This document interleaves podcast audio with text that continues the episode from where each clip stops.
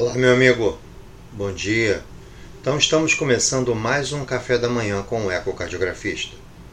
Dando sequência ao módulo estranho cardíaco, vamos conversar um pouquinho hoje sobre mais alguns detalhes sobre a técnica e vamos também falar um pouquinho sobre a função do speckle tracking nas câmaras cardíacas, no ventrículo esquerdo, no átrio esquerdo, no ventrículo direito e no átrio direito. Vejam, é importante quando nós pensamos em estudo de deformação miocárdica entender o que realmente estamos fazendo. O que, que o software nos ajuda? Veja, quando nós estudamos o strain do ventrículo esquerdo inicialmente, nós temos que lembrar que o ventrículo esquerdo ele possui deformação em três sentidos: um sentido longitudinal, um sentido radial e um sentido circunferencial. Nós sabemos que cada um desses tipos de deformação serão aplicadas em um grupo de patologias. Por exemplo, quando eu pego pacientes portadores de doença isquêmica, eu já sei que a forma, o strain longitudinal, ele será o melhor para identificar o dano regional. Por que isso? Nós sabemos que 77% das fibras miocárdicas que estão localizadas no endocárdio, elas se apresentam em sentido longitudinal. E a gente sabe que a isquemia começa no subendocárdio. Então, se eu tiver uma queda da deformação longitudinal em um paciente com sintomatologia isquêmica, eu posso quase que afirmar que a doença isquêmica existe. Então veja, a avaliação da deformação longitudinal, tanto regional como global, ela nos dá uma informação muito mais precoce do que as informações do tão conhecido ecotranstorácico. Nós sabemos que precisamos ter alterações em quatro, cinco segmentos para que a gente já possa ter uma ideia subjetiva olhando a imagem e também através dos cálculos de volume e de fração de ejeção. Então, a técnica longitudinal nós vamos utilizar principalmente na avaliação da disfunção ventricular subclínica e também na doença isquêmica. Agora veja, se eu vejo o ventrículo esquerdo mudar pouco a sua circunferência, se ele tinha uma circunferência X ao final da diástole, ele apresenta uma circunferência muito próxima do X ao final da sístole, isso mostra que esse ventrículo tem um eficiente ele é muito deficiente do ponto de vista sistólico. Ele quase não ejetou nenhum volume dentro da horta. Então, o strain circunferencial, ele na grande maioria das vezes, ele é a deformação que mais demora a se alterar. E geralmente quando ele se altera, eu já tenho essa visão a nível do ecotranstorácico. E lembrando, né, na pericardite constritiva, o circunferencial é uma variável de deformação muito importante. Outra coisa é lembrar do strain radial. O strain radial é o strain que está relacionado com, entre aspas, o engrossamento da parede durante a fase de sístole. Então, também será uma variável importante naquelas condições onde você tem paredes do ventrículo esquerdo mais grossas. Por exemplo, na doença hipertensiva, nos pacientes que apresentam o ventrículo esquerdo adaptado.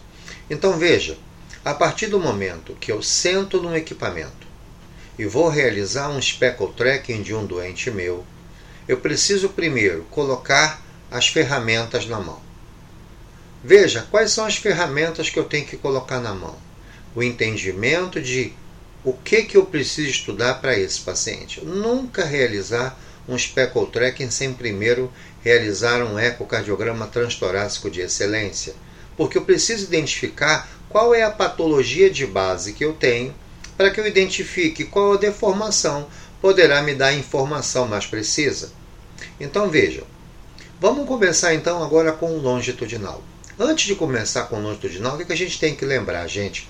A gente precisa lembrar que quando o músculo se alonga, o que, que acontece com a espessura quando o músculo se alonga? Quando o músculo se alonga, a espessura diminui. Quando o músculo se encurta, a espessura aumenta. É dessa maneira que eu tenho que entender a fibra. Lembra? A fibra não varia de volume, ok? Então, se eu aperto a fibra, ela anda para o lado. Então, se eu encurto a fibra, aumenta a espessura. Se eu alongo a fibra, eu diminuo a espessura. Isso eu tenho que lembrar. Outra coisa importante: nós vamos utilizar cortes para externais para estudar tanto o meu a minha deformação longitudinal quanto circunferencial quanto radial. Lembrando apenas que os cortes apicais serão utilizados para o cálculo do strain longitudinal e os cortes de eixo curto serão utilizados para o circunferencial e o radial. Então, atenção, vou começar meu exame, obrigatoriamente sempre com o eletrocardiograma ligado. O software de Speckle Track precisa identificar os momentos corretos do eletrocardiograma, sempre que possível, utilizar um, um eletrodo de boa qualidade para que você tenha um bom sinal, porque isso vai ser muito importante para que você obtenha curvas digitalizadas adequadas para análise. Então, coloquei o meu cabinho de eletro, liguei o sinal, identifiquei que a curva está boa, estou vendo bem o eletrocardiograma, estou vendo bem o QRS, estou vendo bem a onda T, os equipamentos você pode aumentar a amplitude do sinal, colocar o QRS maior, colocar a onda T maior, isso é possível nos equipamentos. Então, coloque isso bonitinho para que o aparelho compreenda quem é logo após o pico da onda T, identificando o final da sístole e identificando o QRS para saber o momento da diástole final. Isso é muito importante. Outra coisa, fez isso, botou o eletrocardiograma, identificou o nosso paciente. Agora nós vamos obter as imagens apicais. Então, o primeiro apical que eu preciso é apical quatro câmaras. Outra coisa, nós sabemos que existem metodologias diferentes, ou seja, software desenvolvidos em metodologias diferentes. Existem empresas que, que usam a metodologia Optical Flow qual é a diferença do Optical Flow para o Block Matching? O Optical Flow é um software, é uma metodologia que ele não se preocupa com um frame rate alto. Eu não preciso ter um frame rate acima de 80 para que eu possa fazer uma boa análise. O Optical Flow precisa apenas que você tenha uma boa qualidade de imagem.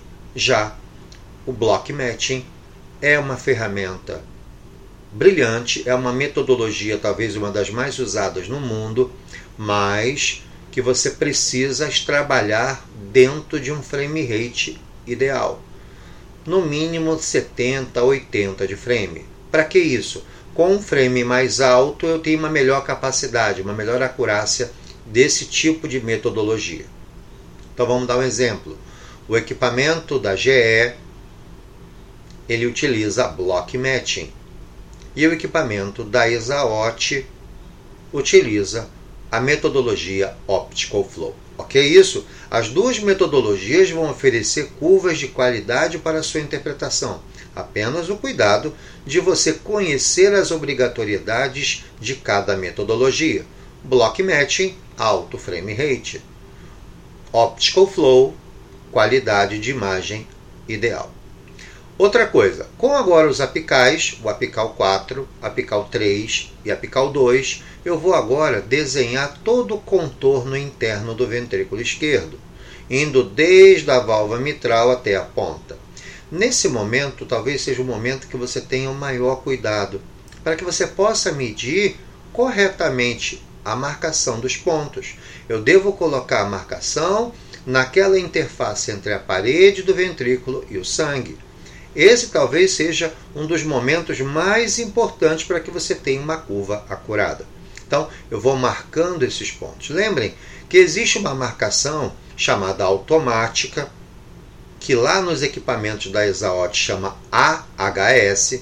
Existem marcações manuais. Vamos imaginar que o colega esteja fazendo, por exemplo, um estudo de speckle track em um doente portador de cardiopatia chagásica.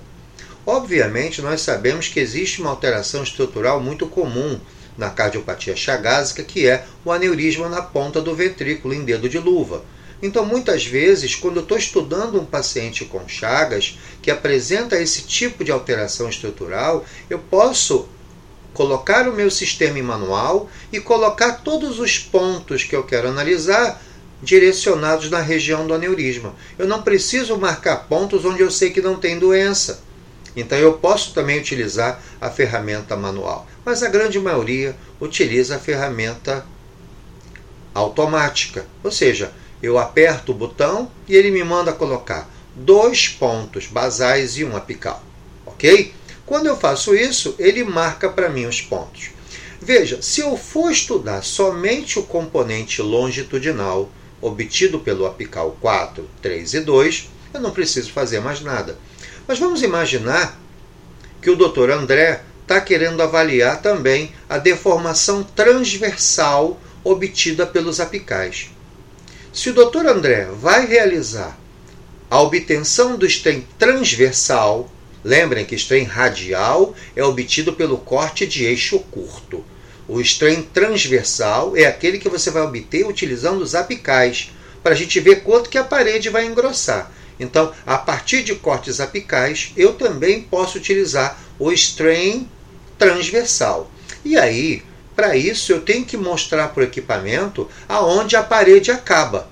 Então eu preciso, já marquei os pontos endocárdicos e agora eu vou clicar no botão e pedir para que ele marque o epicárdio. Dessa maneira agora eu tenho a parede toda marcada, aí em contato com o sangue que é o endo e a de fora que é o epi. Dessa maneira agora, o meu software vai analisar para mim o meu longitudinal e também o meu transversal obtido pelos apicais. Lembrando que apesar deles serem muito parecidos, o strain radial é obtido por eixo curto e o strain transversal é obtido pelo eixo dos apicais. Lembrando que a gente utiliza muito mais o eixo transversal dos apicais quando nós estamos estudando o ventrículo direito, principalmente naqueles pacientes portadores de hipertensão arterial pulmonar, porque nós sabemos que isso mexe com a deformação transversal. A CIA também é uma doença que você tem que estudar o transversal, ele pode ser marcador prognóstico nessas situações. Então, os cortes apicais vão me dar o longitudinal e o transversal, e os cortes de eixo curto vão me dar o circunferencial e o radial. Como eu falei, todas as vezes que a deformação ao final da sístole diminuir, a curva é negativa. Todas as vezes que a deformação ao final da sístole aumentar, a curva é positiva. Então, nós sabemos, como eu falei anteriormente, deformação longitudinal e circunferencial são apresentadas com valores negativos, ou seja, ao final da sístole, a deformação longitudinal e circunferencial caiu, se tornou mais negativa. E a deformação radial é a única deformação que apresenta marcadores positivos, uma vez que a parede tinha uma grossura e quando ela completou a sístole ela engrossou mais. Se ao final da sístole a espessura é maior, a deformação é positiva. Outra coisa importante que eu tenho que lembrar: Todas as vezes que você faz uma curva de strain, nós nunca podemos deixar de utilizar uma ferramenta chamada strain rate. O que, que é o strain? O strain é o percentual que a fibra deforma. E o que, que é o strain rate? É a velocidade com que isso acontece. Então, é muito importante eu não finalizar minha avaliação quando eu encontro, por exemplo, uma deformação longitudinal com valores normais. Veja, vamos imaginar que eu peça para o Pedro buscar uma Coca-Cola para mim. Se o Pedro, quando volta da Coca pegar a Coca-Cola para mim, ele volta daqui a seis horas, a missão foi cumprida? Sim, ele trouxe a Coca-Cola, mas ele não trouxe num tempo adequado. No máximo 10 minutos para buscar uma Coca-Cola, ele demorou 6 horas.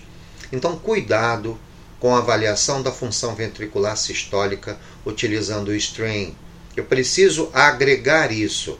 Eu preciso ver como foi a velocidade desse evento, como a deformação sistólica aconteceu no tempo. Isso é muito importante. Então, o strain rate ele pode criar para a gente o chamado modo M curvado. O que é o modo M curvado? Eu vou espalhar agora na tela os tempos do ciclo cardíaco. E aí nós vamos observar. Quando eu olho para a tela de computador, você vai ver que vai ter um momento onde eu vejo algo desenhado em amarelo, uma fita amarela. Essa fita amarela, ela vai sempre definir para você o momento de contração, o momento de sístole. Veja, existe também um momento que vai aparecer a cor azul, fitas azuis no modo M curvado. Essa fita azul, ela significa relaxamento, ok? Então, a fita amarela do, de cima a baixo, contração, sístole. A fita azul, diástole. E nós sabemos que a diástole tem dois momentos: o enchimento rápido, que é a nossa onda E, e o enchimento lento, que é a diastase, associada com a contração atrial, que é o último momento. Veja, quando eu olho para o meu modo M curvado, depois eu vou colocar uma imagem dessa para vocês lá no Instagram, para que vocês possam depois guardar isso.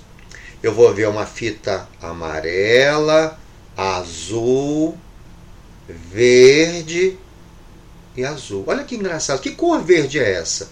Toda vez que o modo M curvado fizer uma fita verde, significa que naquele momento não aconteceu a deformação.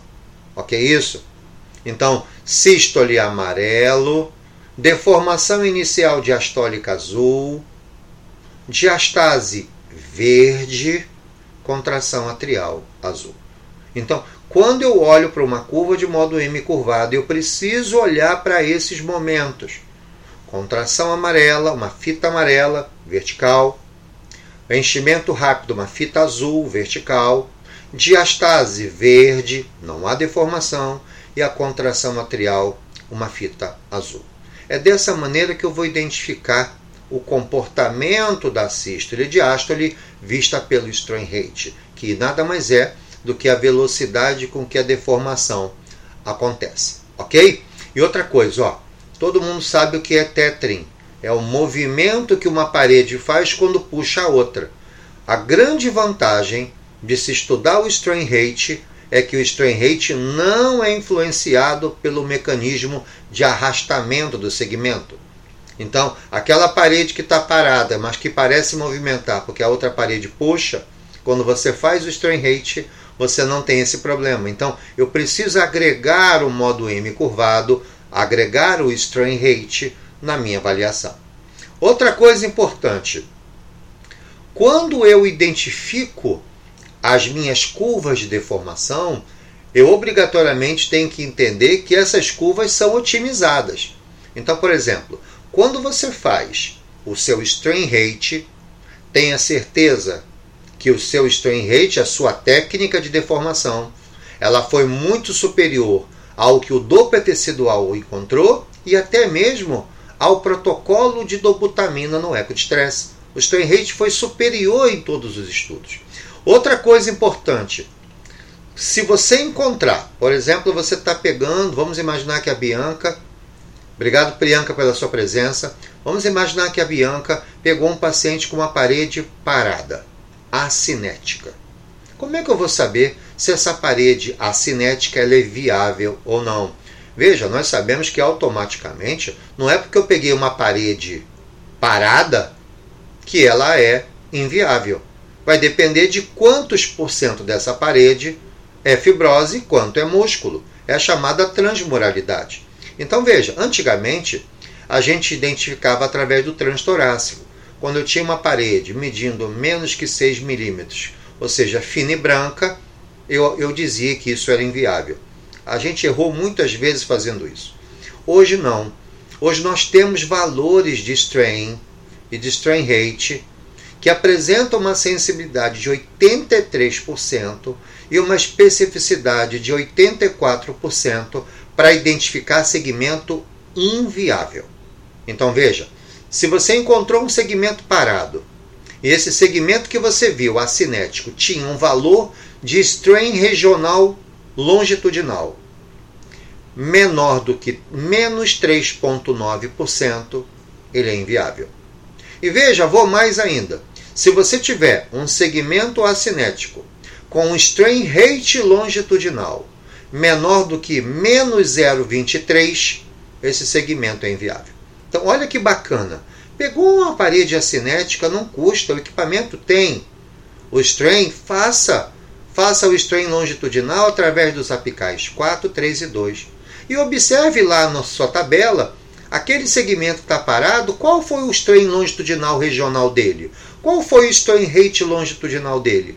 Se o strain rate longitudinal daquele segmento acinético, que você viu branquinho, fininho, se ele for menor do que menos 3,9, lembra, quando eu falo menor do que menos 3,9, são valores maiores, ok? Só para vocês não esquecerem isso. Lembra que o longitudinal é negativo.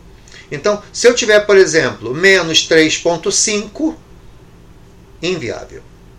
Da mesma maneira, olha para o strain rate dessa região. Se for diferente de 0,23, ou seja, 0,21, negativo, esse segmento é inviável. Então vejam como isso nos ajuda a identificar o comportamento patológico de cada segmento. Outra coisa que eu queria lembrar de vocês novamente que eu falei na primeira apresentação sobre as bandas do ventrículo esquerdo. Cuidado. Eu tenho que lembrar que o ventrículo esquerdo ele tem bandas musculares ativas.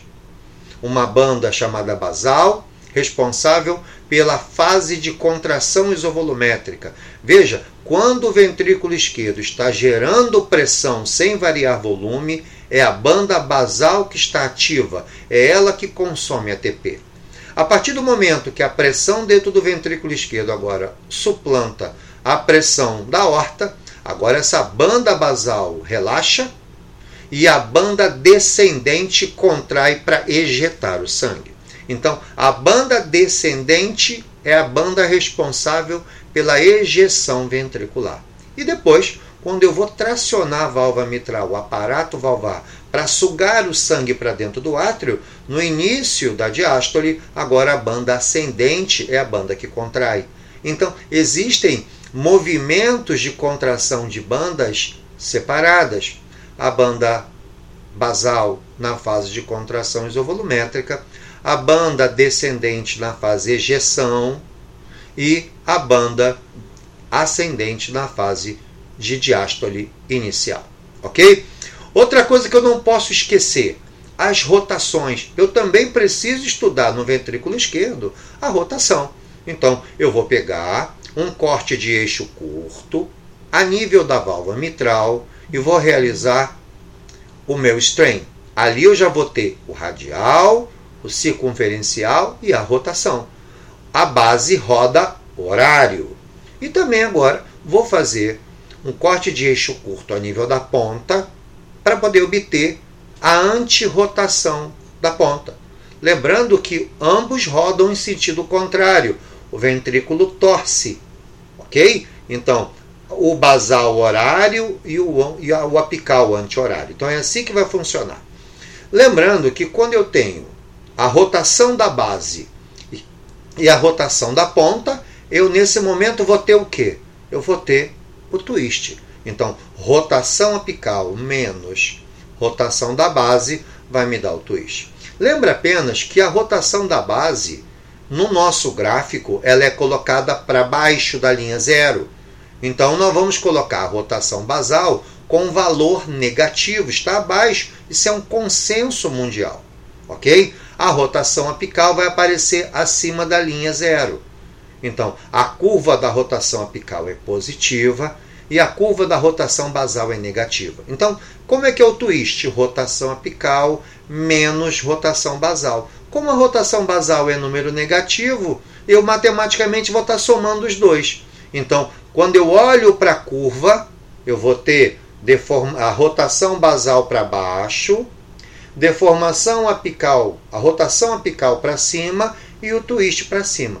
Lembra, num ventrículo esquerdo normal, o, a, o twist tem que ser maior do que a rotação apical. Lembra que as duas estão positivas, a rotação apical e o twist. Por que, que o twist tem que estar acima da rotação? Porque o twist é a rotação apical menos menos. Quando eu tenho menos menos o basal, eu estou somando com ele. Então, na verdade, o twist obrigatoriamente tem que ter valores na curva, na curva gráfica maior do que a rotação apical. Isso é óbvio, ok? Até porque nós sabemos que as fibras da ponta elas têm 3 a 4 vezes mais eficiência do que as fibras basais, ok? Por isso que você pega um paciente com doença de Chagas, onde ele tem um aneurisma na ponta, ou um paciente portador de doença isquêmica que fez um infarto da ponta, esse paciente evolui muito mal. Porque a partir do momento que ele infarta a ponta, ele perde o que nós chamamos de rotação apical e o twist despenca. E o twist é uma das variáveis mais importantes do ponto de vista mecânico. Ok isso? Agora eu não posso parar. Com o twist agora eu vou pegar o apical e vou medir o comprimento longitudinal dele, para que eu tenha a torção. Então, twist dividido pelo comprimento longitudinal do ventrículo obtido pelo apical, quatro câmaras, agora eu tenho a torção. A torção, sim, é a variável de maior eficiência mecânica do coração. Quando eu preciso identificar a eficiência mecânica, eu não posso parar no strain longitudinal global. Por favor, quando você faz o exame de strain, eu obrigatoriamente preciso identificar strain longitudinal, strain radial, strain circunferencial, rotação apical, rotação basal, twist e torção. A torção é a variável melhor para identificar a potência, a capacidade do seu ventrículo do ponto de vista sistólico.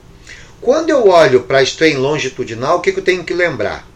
O longitudinal ele vai se tornar mais negativo em direção à ponta. Então vamos imaginar, eu tenho no basal em torno de menos 16, vou ter no médio menos 18 e vou para apical menos 22.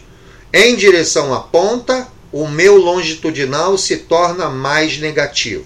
Da mesma maneira, quando eu olho para o circunferencial, vamos imaginar o basal menos 22, o médio menos 24 e o apical menos 26. Da mesma maneira, o componente circunferencial ele vai se tornando mais negativo nos segmentos apicais. E o radial, ao contrário. O radial ele tem valores mais positivos aonde? Nos segmentos basais. O segmento médio e o segmento apical têm valores menores. Então, em comparação com o longitudinal, o longitudinal obtido pelos apicais terão taxas mais negativas na ponta, tanto longitudinal quanto circunferencial. E o radial terá valores mais altos a nível dos segmentos basais. Existem valores de normalidade para cada um dos segmentos, mas o que eu quero que vocês guardem? Uma meta-análise foi feita de mais de 2.597 pacientes e encontrou uma variação X. Então, o longitudinal ele vai variar de 15,9% a 22,1%, uma média de menos 19,7%. O circunferencial vai variar de menos 20,9% até menos 27,8%, uma média de menos 23,3% e o radial vai variar de mais 35 até mais 59%, lembrando que a média dele será mais 47,3%. Então, o que, que eu tenho que guardar? Um strain longitudinal global normal, menos 19,7. Circunferencial, menos 23,3. E o radial, mais 47,3. Dessa maneira, eu estou estudando o meu comportamento longitudinal, tanto regional quanto global. Agora veja, rotação da base, horário, ela vai variar menos 4,2 mais ou menos 2,1 graus. Rotação é dado em graus, ok? Então a rotação vai variar entre 2 e 6 graus, negativo, rotação basal. E a rotação apical? Ela vai ser positiva, vai variar de 5,9 mais ou menos 4,1. Ou seja, pode ir de 2 a 9. Ok? Então eu preciso lembrar desses valores. Eu vou colocar lá no Instagram, lá no Eco, Day by Day, eu vou colocar esses valores de normalidade para que vocês possam salvar essa fotinho e já para começar a utilizar no dia a dia de vocês. Então, sempre o twist mostrando um valor mais positivo do que a rotação apical, uma vez que eles se somar. Ok isso? Então, dessa maneira a gente finaliza esse bate-papo de hoje. Amanhã teremos a parte 3 de estranho cardíaco. Agora a gente vai começar a falar sobre a aplicabilidade do longitudinal, do circunferencial e radial. E no próximo evento a gente vai conversar sobre situações especiais. Tá? Queria lembrar quem tiver interesse de aprender realmente Speckle Tracking, nós ainda temos vaga para o nosso curso de março, que vai do dia 5 a 7 de março. Quiser alguma informação, é só entrar em contato com a gente pelos canais da escola. Um grande abraço mais uma vez, obrigado pela sua presença.